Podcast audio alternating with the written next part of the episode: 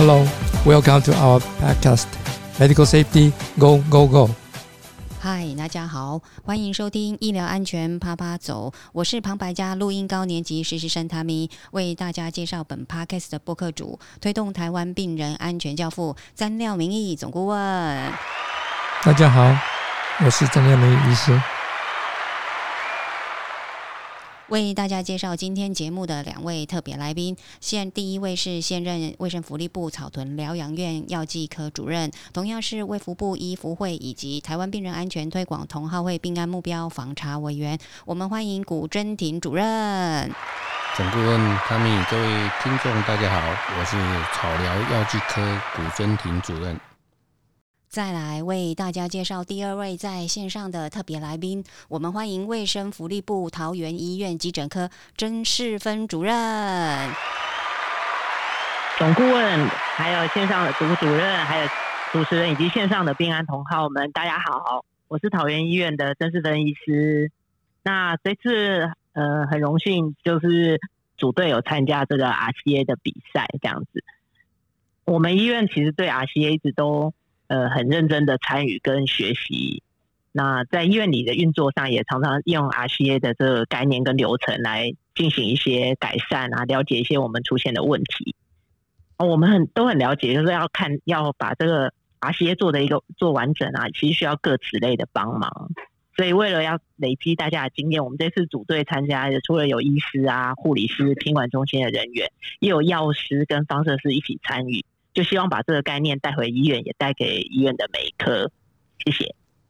嗯，我们都知道，嗯，RCA 的啊基本理念呢，是以改善系统为目的，而而不是追究个人哦。而大多数的在医院工作的伙伴呢，对于运用 RCA 根本原因分析找出问题的这个解决方案呢，可能觉得耳熟能详，但是又有一些陌生哦。而古博士呢，您参与了很多布利医院推动 B 啊 RCA 的教学活动哦。嗯，在这次由卫福部医福会所属医院的 RCA 竞赛，古博士任职的草。草屯疗养院也获得了非常好的成绩哦，嗯，但是果不是您当天是担任观摩会的主持人哦，我想应该有很多的高见哦都没有机会跟大家分享哦，所以今天特别邀请您来哦，对于就是说贵院啊获得的呃奖呃得奖的内容哦，你有什么呃需要再做一下呃加强补充的呢？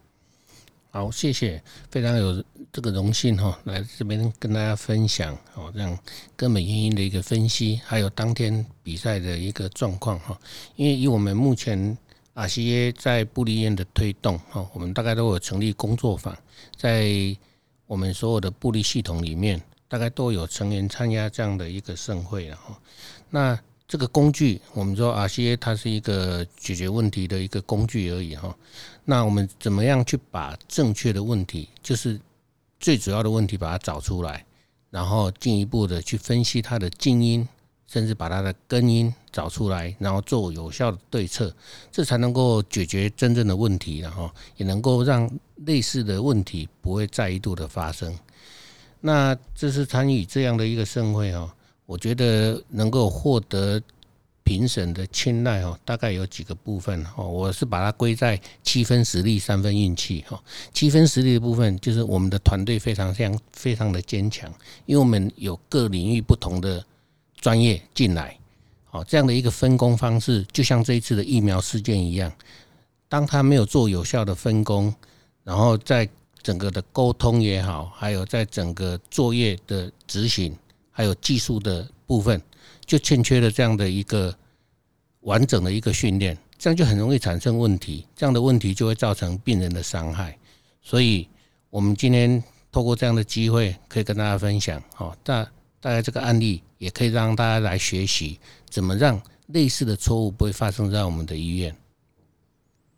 首先要恭喜这个古博士，你带领这个团队哦，得到了这应该就是。嗯，我忘了第几名了，但是反正就是应该是前三名哦。但是因为您当天也有担任这个呃主持人嘛，哈，所以我也是应该有加分啦。有是是，但是应该是呃，真的是一个相当强的一个一个队伍哦。我后后来了解说，这个呃，应该当天出来这个最后做发表的。哦，是非常呃能干的一位护理部督导哦，是指男是男男生哦，呃，我我本来以为他是这个药剂师哦，但无论如何哦，他讲的相当的不错哦，所以啊，这个草草屯疗养院就是得到一个一个奖哦。那么我们我我常年有发觉了哦，大概就是因为自从这个病人啊，我们病人安全屋。啊，推广同好会哦，开始跟为医福会的这些部立医院哦有合作哦，就是啊一起来推动病人安全以以来呀啊，我们已经连续很多年啊，大概都有办这样的活动。那我个人也其实每年哦，连续很多年，大概有六六七年也都有办这个比赛。那今年就是因为疫情的关系，我们在八月的时候啊，就是。不得不，我就是啊，就是取消了了哦，所以等等于是今年啊，R C A 的比赛就只有这就是这一次哦。那无论如何，我想啊，我每年呢都发发觉哦，这个很多医院哦，在这方面都已经啊进步许多哦，水准都非常的高。那大家实力伯仲哦，所以我觉得诶，要真正。这个产生哦，这个前三名并不是一件很容易的事哦。那我们知道这个啊根本原因分析哦，我常常都讲说这是一个真调会了，真相调查哦。因为我们会在医疗上出现，通常哦我们会做儿媳大概都是应该属于代际断掉啊，就是但少数情形哦，near miss，因为呃有院方的。主管的长官指定说要做的话，也也有可能去做 RCA，但是通常大概都是待机断掉的哦，就是说有造成啊病人的严重伤害，或者是说啊甚至于啊更严重的，或许就是啊要上报哦，这这个上报是一件不不是很容易的事啦哦，那所以我想啊有发现这样的情形的话，其实都值得做 RCA 哦。那因为我们是要探讨系统性的问题嘛，那所以我想古博士那边的方法跟我一直在教导的啊另外一种方法啊美美国的啊荣民医院系统所啊惯用的方法啊有各有千秋哦。那我们我在比赛里面我也常常都讲说，我们并没有执着说一定你要用什么方法哦，只要你是探讨的是是系统的问题，而不是针对个人的话。啊，不管是人因工程，当然少数情形也是有呃个人因素哦，比如说只有某一个人哦，他有什么样的一个特质特性哦，而造成了啊疏失的话，那当然或许也有少数情形我们会去改善这个个人的部分，但通常大概就是针对系统。那古博士，你在那边啊也长期教导你这个属下的很多很多人哦。呃，你对这方面你有什么这样的看法吗？哎，谢谢总顾问哈。我常常跟我们布利院的同仁说了哈，其实 RCA 只是一个工具，而它工具底下里面还有很多的工具哦，比如说它有时间序列表，它有鱼骨图，有五次药因，有因果树，哦，这些其实都是工具而已。而且我一直跟他们说，这个工具呢是要来使用的。而且不要被工具而用，好，所以要知道我们问题的核心在哪里，这是最重要的。那你真正找到问题的核心以后，你要真正的问题，诶，不断的去问为什么？诶，为什么会什么原因造成这样的问题？那这个原因真的只是表浅的原因吗？像我们可以报章可以看得到啊，这是 BNT 事件，诶，大家好像都把它推到，哎，护理人员怎么就是没有三度五对？这为什么？哎？要是没有交代清楚，哈，推大概都是推到这些的静音身上。可是我们要探讨的是系统的问题，它的流程有没有问题？这系统里面潜在的风险是什么？就是要我们去找出它的根因最主要的部分。没错，我们常常会发现说，即使是一连串的疏失啊，哦，就是有啊，也也可能，我想医疗人在在这方面。可能应该也都听过瑞士起司的理论哦，等等等于是说，你有有可能是某一个单位，或者是说某一些人哦，我在管理上，或者是呃沟通上哦，在制度上、环境啊等等，都有很多很多的呃这种机啊各种原因啊，而且刚好都一个恰巧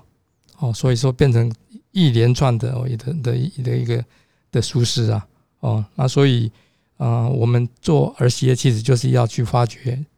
到底有多少哦这些。不啊，这个应该讲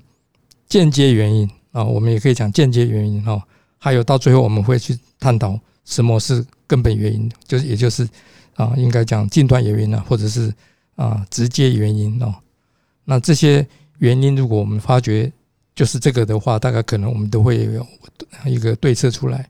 所以针对这些每一个根因，我们啊的对策或许不不不会对策。不会只是一个一个一个方法，可能会有好几个方法，要为了要改善某一个呃缺陷。对，没有错。所以以这次的 BNT 案件为例哈，我们知道我们所有的疫苗就只有 BNT 需要做稀释的动作。对，所以它本身就是一个复杂而且不容易去处理的一个作业流程。那当这个六月程是不是只有台湾发生？也不是诶。我们可以看到，国外像过去年，包括今年也好，今年在新加坡、日本、西班牙、南韩都发生过 BNT 的案件。有人只抽到稀释，有人只打到稀释仪，有人只打到空针、空气而已。空气对，还有人把已经稀释过的又再稀释一次，所以还是只是打 normal saline。所以这种案件，这种复查的流程当中，很容易让我们的临床作业人员。不小心一个失神，就会产生一个错误的产生。所以这种作业精细的东西，我们更需要更精细的分工。比如说，在这次疫苗流程当中，它牵涉到几个很重要的作业流程。第一个，包括它的疫苗的管理的部分；第二个，就是它的疫苗的稀释，还有疫苗的抽药的部分，还有再来就是施打的部分。如果我们把每一个流程都设有很明确的安全或防贷机制去做的话，我相信类似的问题都不会发生。刚刚你讲到说有很好很很多个国家嘛，是那我想很明显的一件事情就是说，不管他是什么国籍啦，反正都是人嘛，人都会犯错啦。对啊，而且也不管他是肤色，他的肤色是是是是什么样的的的人哦，其实。这些乌龙事件，如果你仔细看这些啊，这个报章媒体的报道，你是可以看到很多很多呃很奇怪的为什么会发生这这么这么乌龙的事情哦。而且啊，我们知道说，为了要从这个覆盖率哦，是我们打的这个疫苗的针针剂的技术啊，是。几百万呐，全世界的话，我想也我我也不没有数据了。大概我想至少我们看我们国内的话，我们现在已经接近百分之七十嘛。所以我们有两千三百万人口的话，的百分之七十我们都要去去打的话，当然不是全人口了。我想就是因为有部分是小孩子嘛，现在小孩子还还目前还没有打，所以呢这样子计算刚刚的计算是有有一点啊这个疑疑问了哈。但无论如何哦。真的这么多的剂量里面，一定会有某一个百分比哦，是会出问题的。所以，我想这个数据，如果你大家有兴趣的话，去看，其实都会有还蛮多，还有蛮多这些呃有心人，或者是说啊这个政府机关哦，有有一些国家的的 CDC 啦，或者是 ISMB 啦这些机构啊，都可以看到一些数据，而且看到说。啊，刚刚一直在讲疫苗嘛，哦，那疫苗会犯错，但是除了这个以外，就是说我们通常讲，啊，因为疫苗是一个药物哦，药物会给错哦，会用错，也很多复杂的原因啊。所以我们今天在这边是时间虽然有限，但是我们是要去稍微探讨一下哦，就是说我们这一次啊选了两个案例，这两个案例其实都曾经出现在媒体上。哦，我想很多人看了内容也会觉得说，哎，那不就是哪里哪里的一个案例吗？哦，但是我们想，我们把它把它想成说，其实我们还是要去学习啦，哦，因为从别人的错误中学习是一个非常有意义的事情。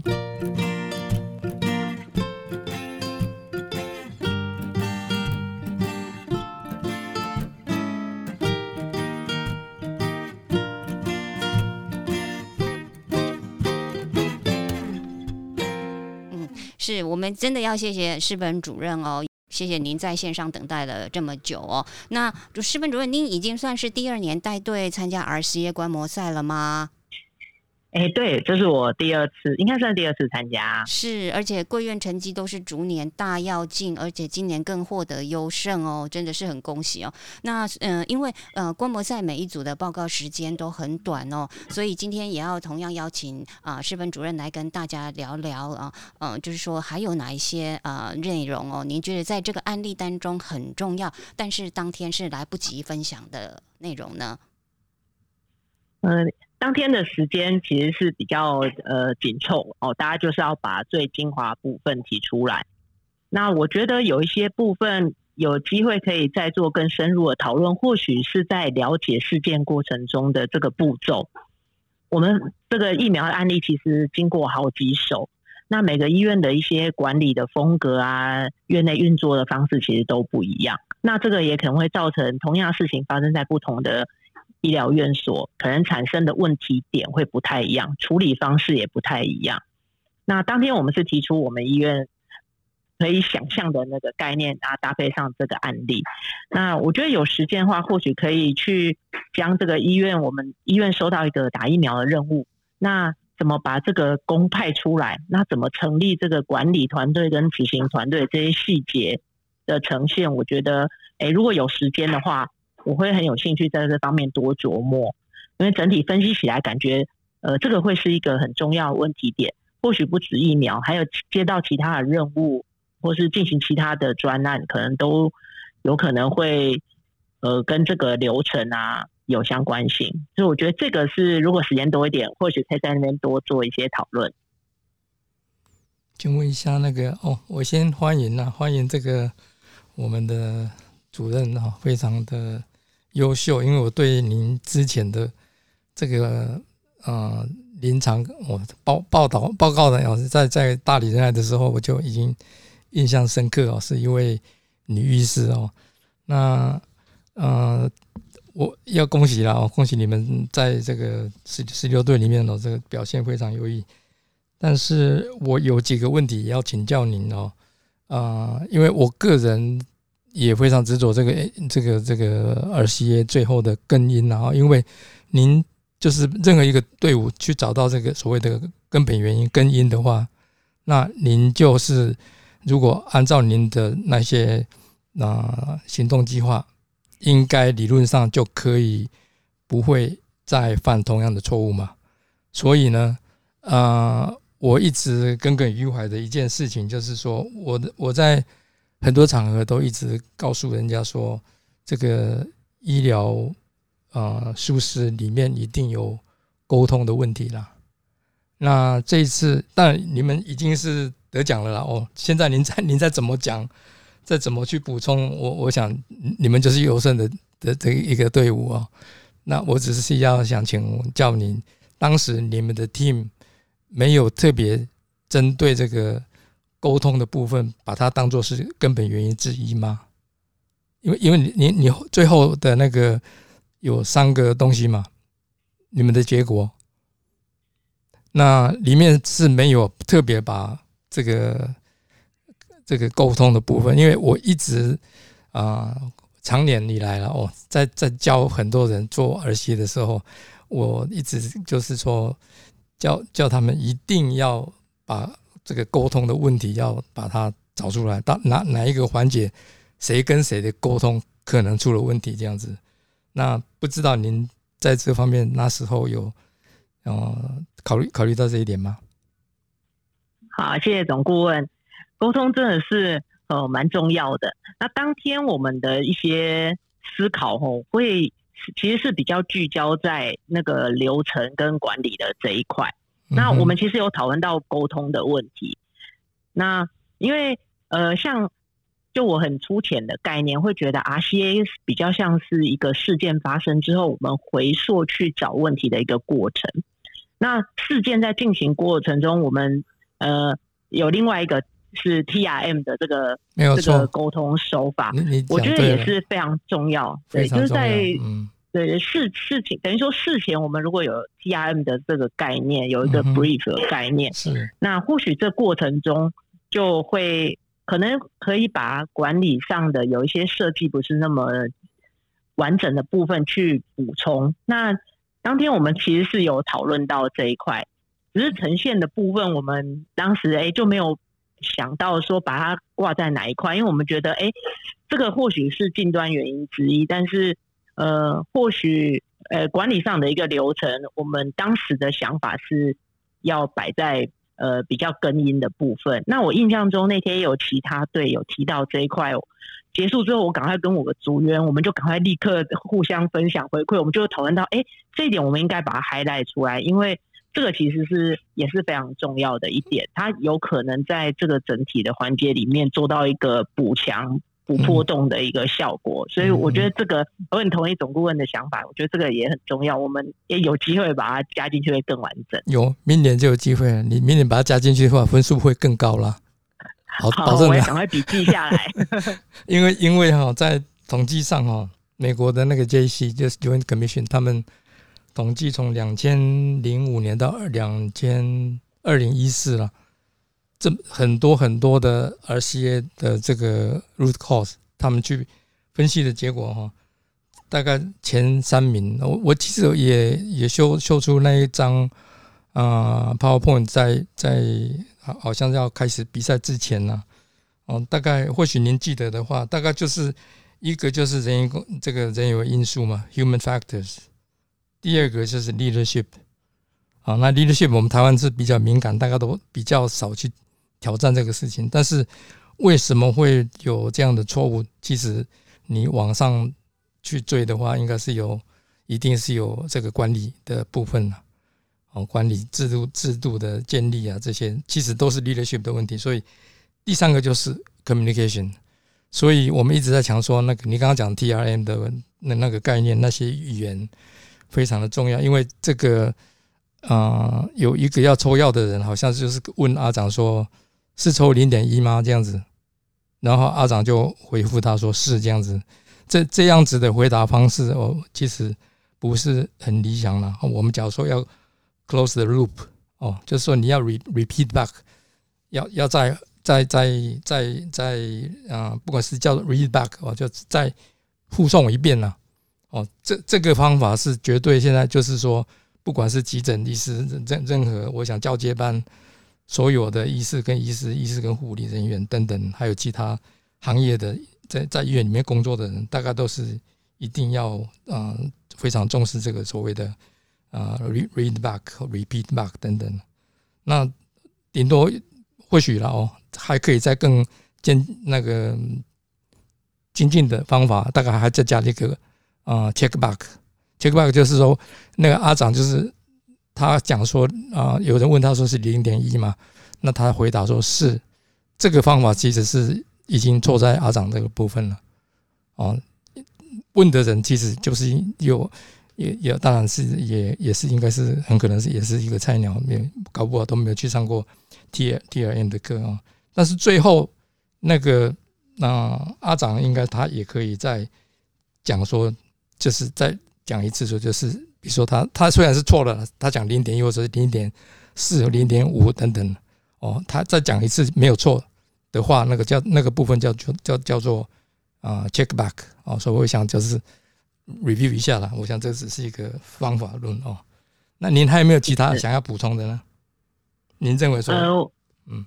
我想要补充的是，呃，就是这两三年，因为医院给我们这种机会，可以跟总顾问学习。那也接触到一些像 RCA 啊，或是 TRM 的这些手法。那其实内容项目很多。那我特别会想分享一个经验，就等于说是我学习的经验。是，主要是这些吼，一开始我们还没接触的时候，都会有点害怕，会觉得哇，东西这么多，那会想要一次都到位。哦，像 TRM 它有四个面向，我想要哎。我们来推动的时候，就要四个面向全部一下都吃完。我说啊，RCA 我们做一次就要完有一个非常完整的报告，那就会让大家去了解、熟悉这些手法，好像有了一个无形的门槛或障碍。那这两三年我参与学习的过程，我觉得我们学习到这个整个概念之后，我们在自己的医院或是我们遇到一些状况的时候，我们就提取这些手法、这些流程的。精要的部分来做小改善。那多几次小改善练习之后，我们在遇到一个比较大的状况的时候，就有可能把它用得很好。那每一次如果只做一小部分的，譬如说我们诶 RCA 来说，我们先做五个坏的分析啊，或或说去学习怎么去探讨事件的真实、调查真相这些，我们每次都先练习一小部分，时间累积之后，我们就有机会。在遇到一个比较大的事件之后，把它用出来，然后也来帮助我们临床的工作。所以我想分享的就是，呃，这这些都是很好的工具。那我们可以开始从小地方练习。那呃，大家都可以多参与、多了解，会对临床上面有很多帮忙。尤其是越紧急的一些事情，哦，可以给我们的协助越多。啊，这是我这两年跟着总顾问学习的小心得。谢谢，谢谢。嗯，我想。呃，每年来学习都会越来越进步了，因为呃，除了布利院以外的哦，其他的啊好几个医学中心大概也都今年每年都有参加，所以那些都是你们的对手啊。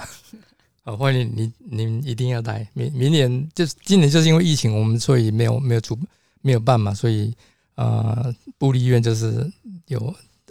就是依照往年的哦，我想好像是第第三年了嘛。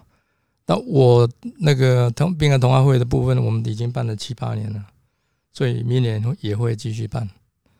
希望大家一起共享盛举，一起学习。是是是，欢迎。嗯，好，我想非常难得。我我我们这个 podcast 这个到目前为止三三十几三十几集了嘛？三十一，三十一了哈。大概就是有荣幸去邀请到，嗯，连你是第二位的那个急诊医师哦。那所以我在想说。呃，这次这一次的议题是疫苗打错嘛？哈，那我们假设是没有疫苗打错的事情呢？那因为是您的专业在急诊，我想请教您一件事情哦。呃，不知道您的这个流程，您会怎么样呃看待这样的一个病人哈？我我最近有认识一个人啊，他是其实在打了 Moderna 的第二剂以后啊。啊，出现了蛮奇怪的症状。那我们在这个书本上啊，或者报道哦，这个媒体报道会看到有有一些奇奇奇怪怪的症状哦。但是啊，有的当然严重的，或要要要甚至要住院，要要去做更严重的啊，这个就是 critical care 哦。但是这个病人啊，他就讲说，他一个星期前打了 Moderna 以后。他啊，就常常每天有很多次啊，会头晕呐。那我现在问这个意思，就是说，假设这个人啊，他去挂你的急诊了，因为因为他已经晕了很多次了，一天他要开车，然后他就是因为晕了以后，他眼眼前就是一片，就是就是 black out，就全全看看不见了。那看不见的时间大概是几秒钟，但是他开车他很担心，所以他。最近又这两天又发生更更多次，那他跑到他他住的附近去看一个诊所，那诊所的意思是简单跟他做了一个检查，检查回来。那个检那个那个是眼科，因为他一直认为说他眼睛是不是有问题，后来他会想说或许是跟打疫苗是不是有有问题，有有有这样的一个奇怪的现象，所以他等于是他很担心，所以他跑去。想要去挂急诊，所以我才想到说这个案例，说给你一个啊一个一个 challenge。我想说，假设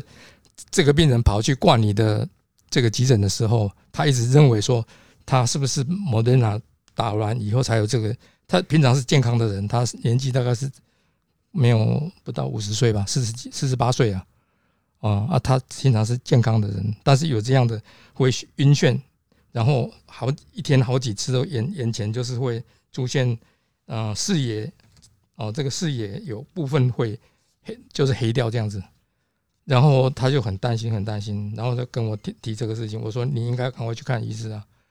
那假设他出现在你的急诊的话，你们大概会做什么样的流程去处理这个？呃，打疫苗以后，或许啦，或许我们现在都不知道。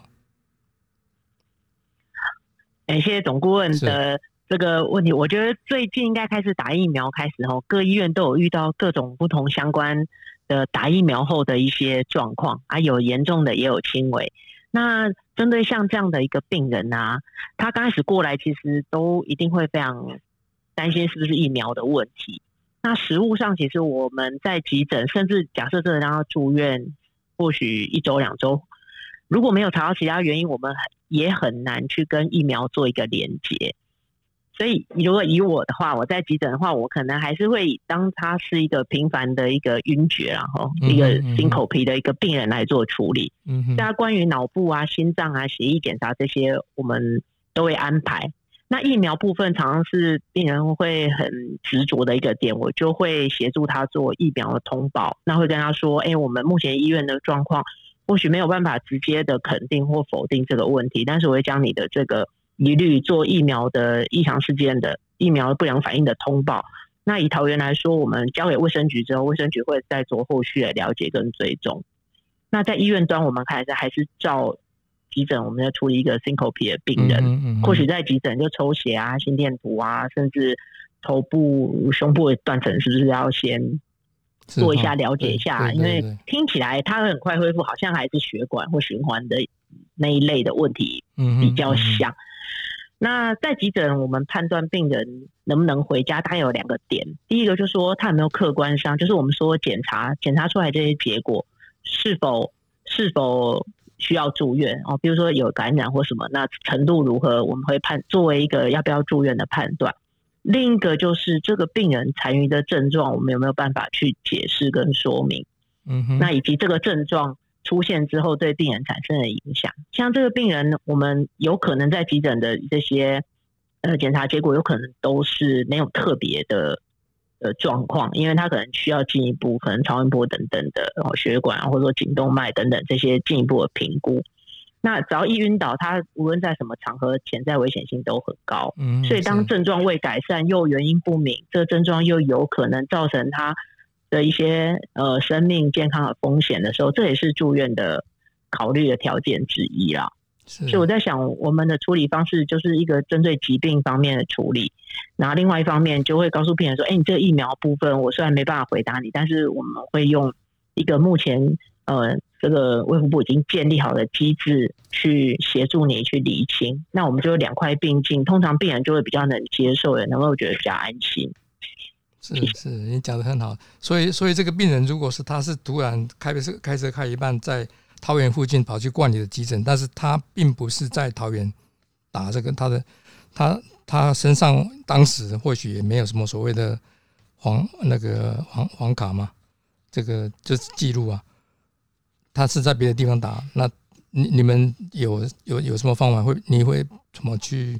帮他通报呢？可能是要找到。它源头是在哪里打针啊？等等啊，打疫苗？呃，有可能这种状况我们倒是比较少发现。我们可能会先请呃，我们感控室做一些联系。如果说是跨县市，我们要怎么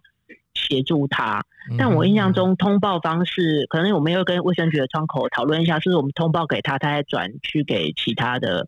其他的用卫生机关间的的联系来做协助。因为桃园好像还。蛮多都是大家在外地工作住在这里，或是来这里工作住在外面的，所以这的确是一个值得思考的问题。是，不过就我们说，就是我们通常遇到这疑难杂症，就是会跟感控联系，然后他们会有一个卫生局的窗口来协助做一些安排，这样。嗯哼，是是，嗯，桃园医院好像在这方面是非非常先进的，因为你们 case 比较多。好，谢谢谢谢。你之前就是有接受类似任务，这样是是。好的，那我们跟世分主任的连线就就先到这边告一个段落哦。那也还请世分主任，您跟贵院呃的团队务必要继续保持战斗力哦。那我们明年的 RCA 观摩赛会再见哦。再来掐边吧。明年见。是，谢谢你，谢谢，拜拜，拜拜。好，谢谢董顾问，谢谢大家。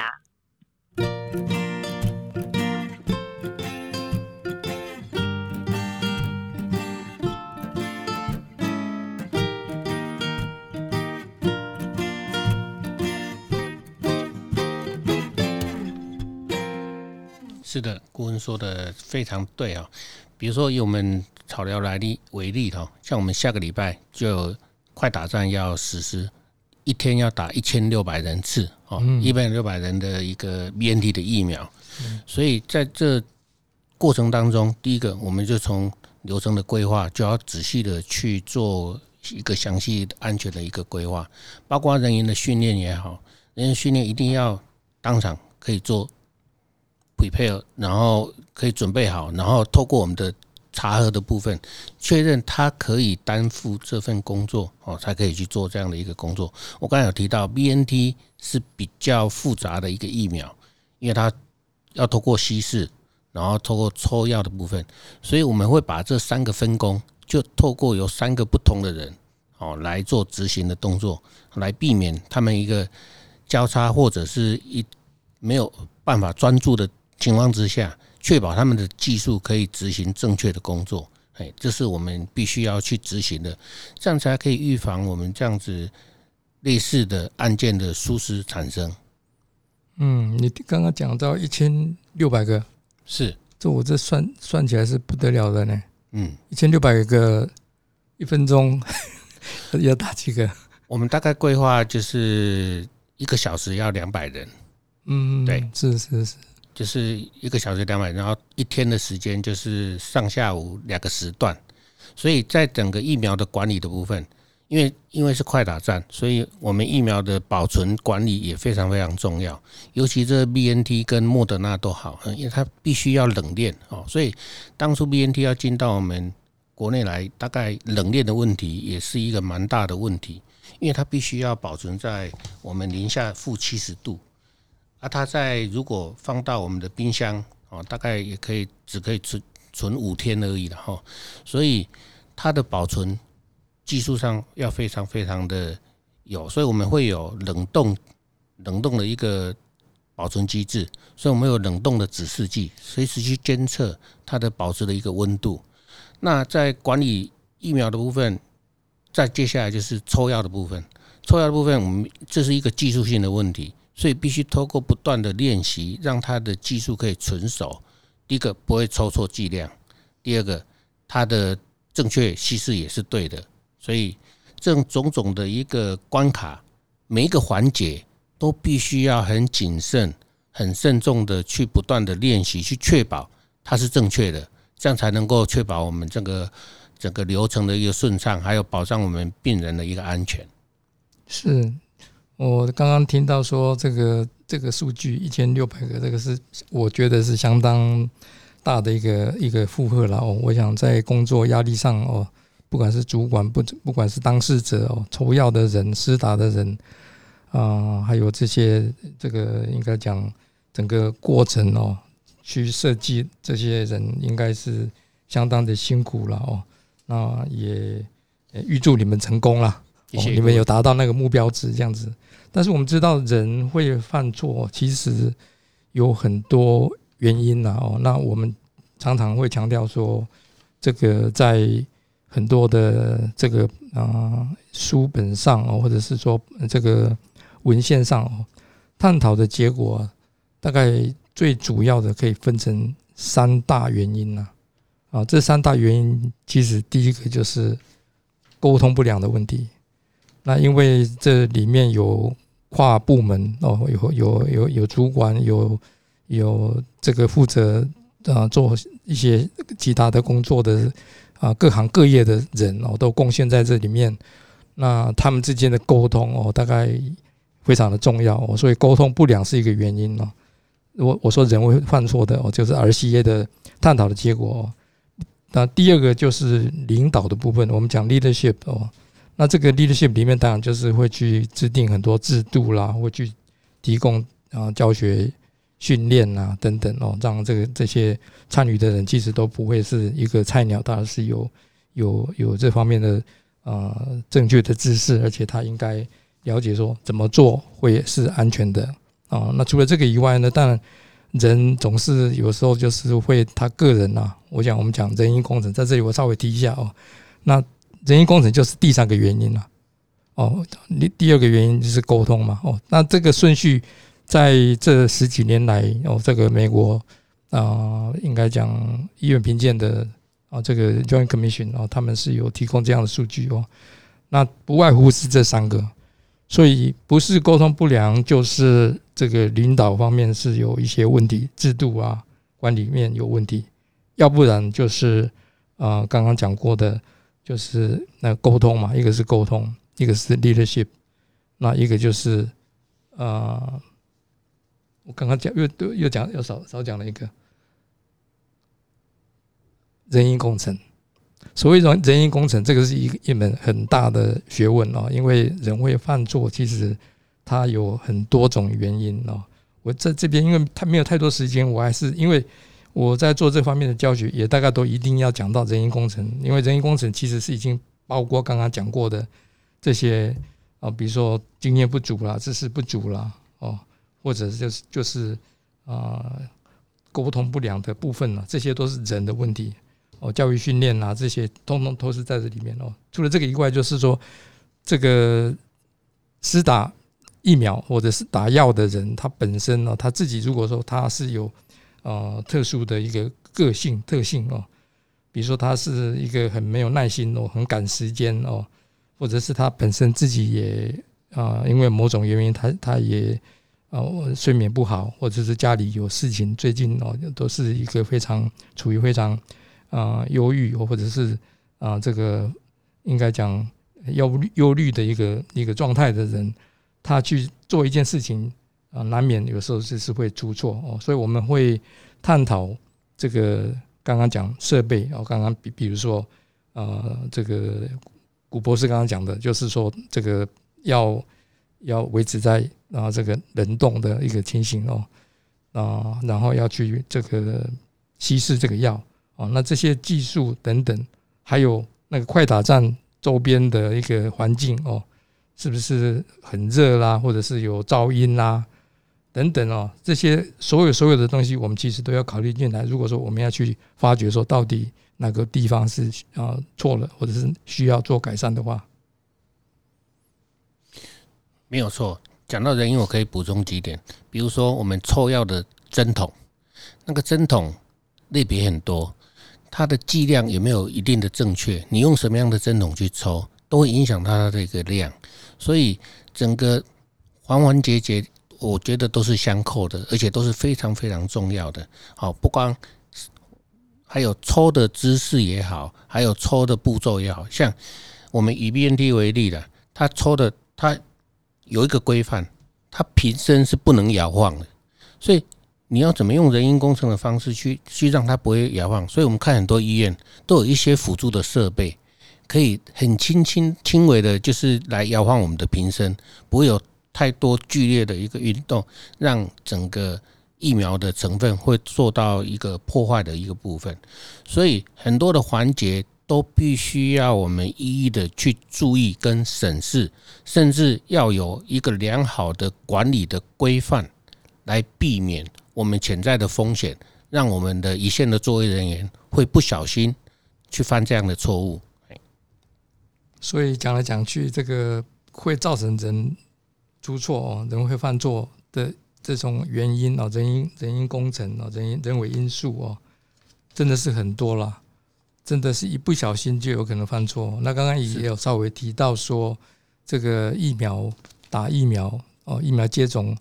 呃出现一些乌龙事件哦，就是有这个剂量打错的。那啊，刚好这次的这个观摩赛两个案例啊，都是关于这个剂量的问题。那好像在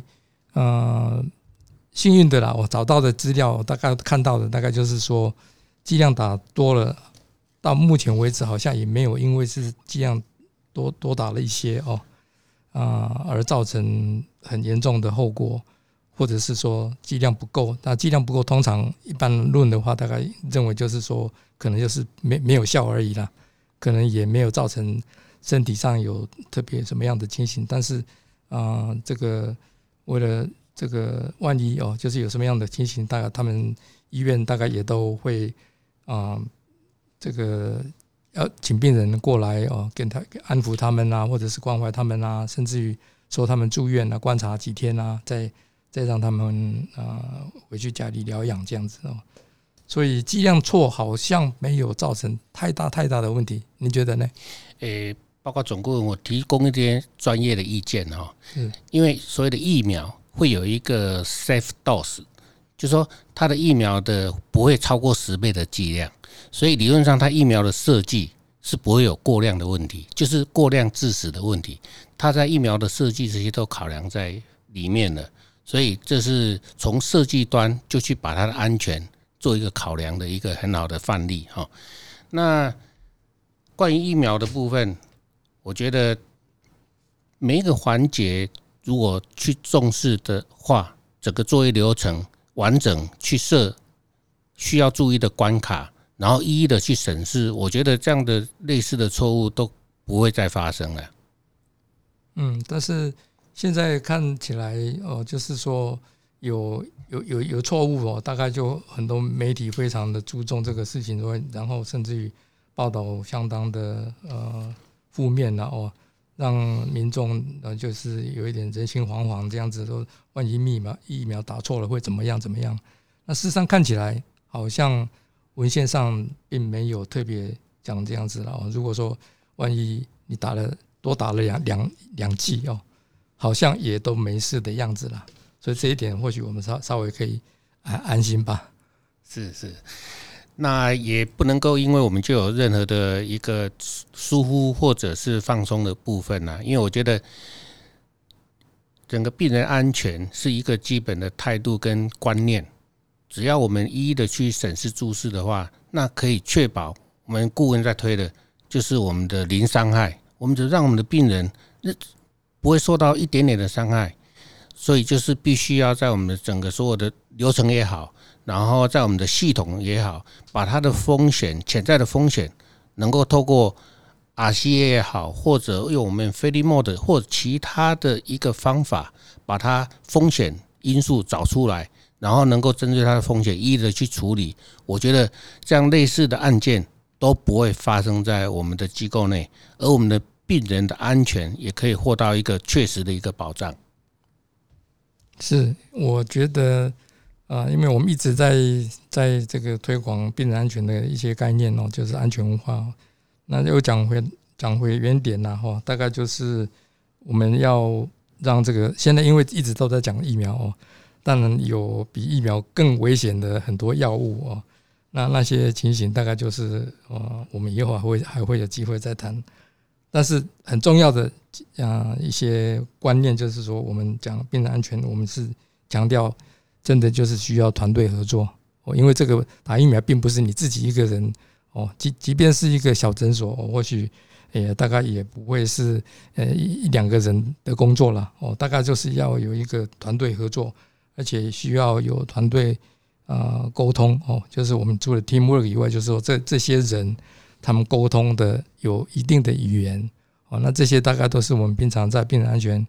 呃教学里面一直强调的事情。感谢三位专家今天非常实用又有啊深度精深的呃访谈哦。那节目的最后呢，要再次感谢各位好朋友的收听，并支持医疗安全啪啪走。我们真的是超感动的，您的鼓励是我们节目进步的动力。如果您喜欢今天的节目，请在 First Story 或者是在 iTunes 的 Podcast 中打新评分，并分享给您的亲朋好友。更欢迎您的留言以及评论。我们下次再见拜拜。谢谢收听拜拜。